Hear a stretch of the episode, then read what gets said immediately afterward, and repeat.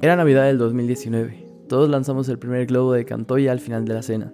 Y así, desde ese año. Era feliz. No me preocupaba nada y menos pensaba en el futuro. Pero las cosas empezaron a complicar desde ese año. La vida cambia y no con todos los que convives se quedarán en el camino contigo. La vida cambia y un día te das cuenta de que debes empezar a hacer algo.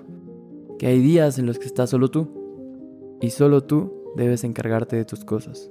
La vida cambia y normalmente debería de ser siempre así. Movimiento constante. Pero, ¿qué podemos hacer cuando sentimos que no pasa nada? Y es que cuando queremos ver o leer historias es inevitable vernos en ellas también.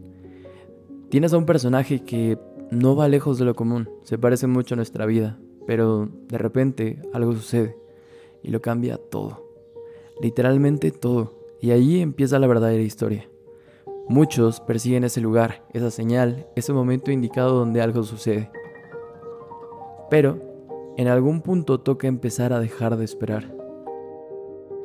Si bien crecer es un anhelo del porvenir, mucho de lo que hacemos se hace pensando en finales, en estar en otra parte, en otro punto, manejando el tiempo que solo intentamos utilizar. No lo tenemos, no le pertenece a nadie. El tiempo no se puede almacenar, simplemente transcurre.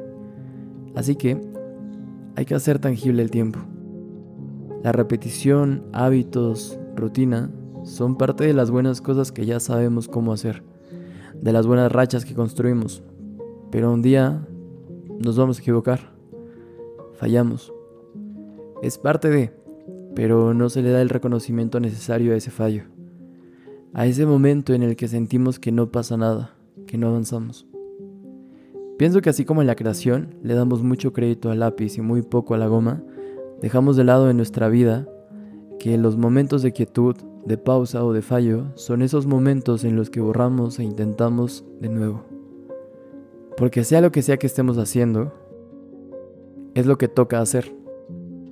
No llegará ese algo que cambie todo, no importa a dónde vayas, ya estás ahí. Las pausas son buenas para replantear, pero también para borrar y volver a empezar.